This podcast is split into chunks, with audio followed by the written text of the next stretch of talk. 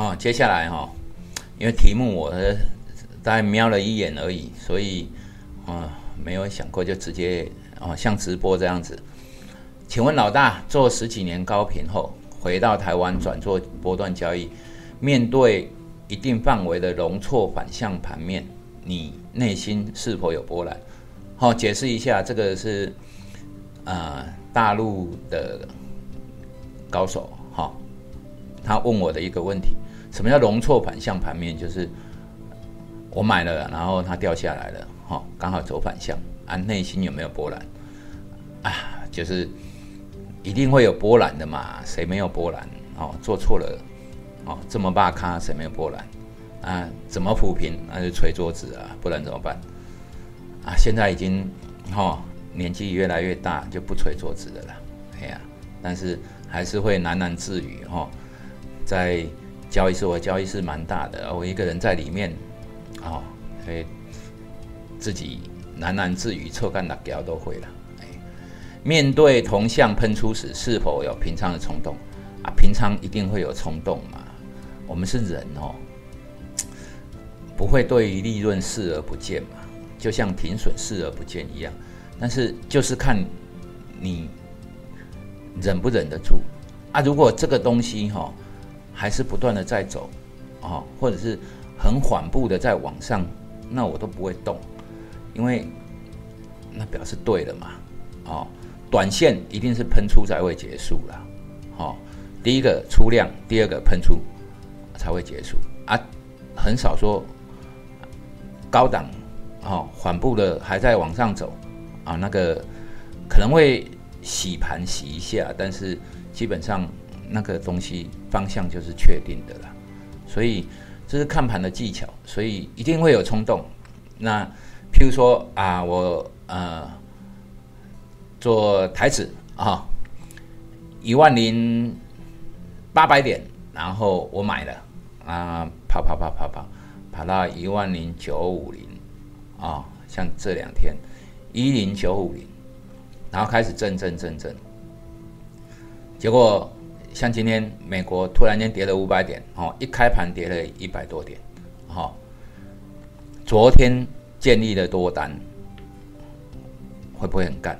一定很干的嘛，啊啊，昨天建立的之前建立的多单，那利润就一百多点，哈，对了，给它放长，啊，今天就马上开盘，一开盘哈，跌了好像是。七八十点就给它停损掉了啊！这种东西哈，后来还是有掉了五六十点，结果又拉上来一百点啊啊！看它拉上来哦，心里面一定是很不爽的嘛。但是无所谓嘛，明天再来，因为小额停损可以接受啊啊！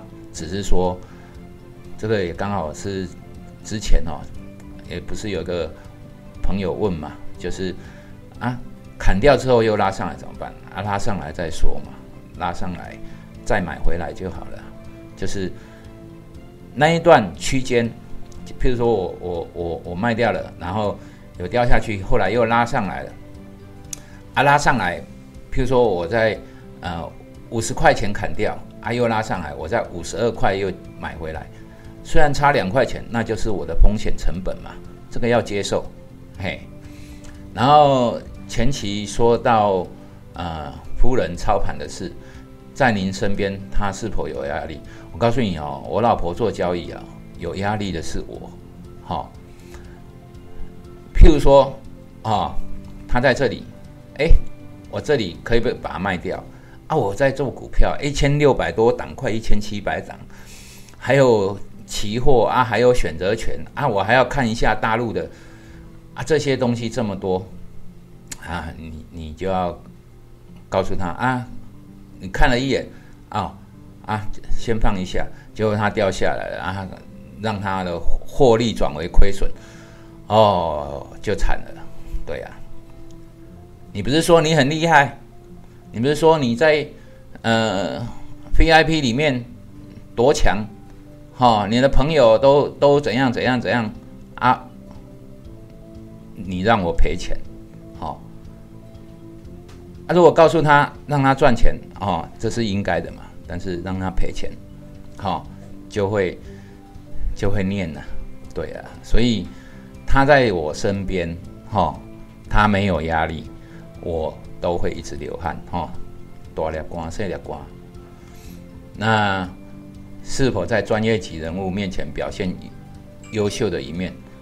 不会哦，哈。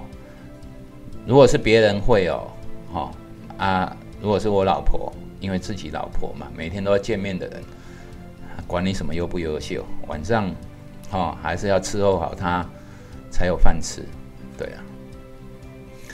啊，接下来想问的问题，在交易以外，人生大部分光阴怎么度过？哦，我告诉你，我的生活很简单，交易是走路四十分钟，收盘。整理一下，然后走回家四十分钟，然后休息一下，看个书，或者是坐在那边吃点水果，然后四点钟去接小孩，然后每天都这么过嘛。然后晚上八点多去星巴克看书、做研究、写程式，然后日复一日就是这样子。除了家里，就是交易室。然后晚上在星巴克啊，这个东西哈，我我生活费哈就是一万块一个月左右，好像也用不完。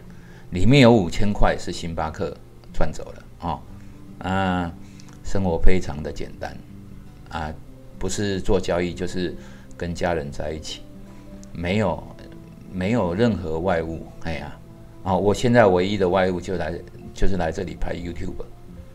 那贫富交易的心情和手痒的问题，这个哈没有办法平复哦。贫富交易的心情和手痒的问题，这个哦，就是越厉害或者是越有自信的人，这个东西，这个手痒的问题是很难解决的。至于交易如何赢钱，好像不是重点。许多核心技术，很多方式回测自己研究，对账单。一段时间就知道如何持盈保泰。另外，请问老大是否按照自己的手法找有趋势的商品？不是局限在台股，毕竟台股起涨跌与池子太小。其实哈，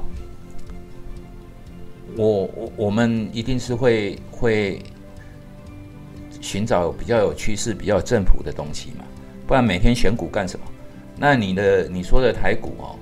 就可能就是指那个大盘了啊。事实上，你看哦，现在的每一只股票哦，就算是盘整，也有很多股票是在发动。你应该去思考的是，你如何找到它，而不是那个什么台股的问题哦。随时都有涨停板，随时都有跌停板，每天都有。嘿，那休息一下，好。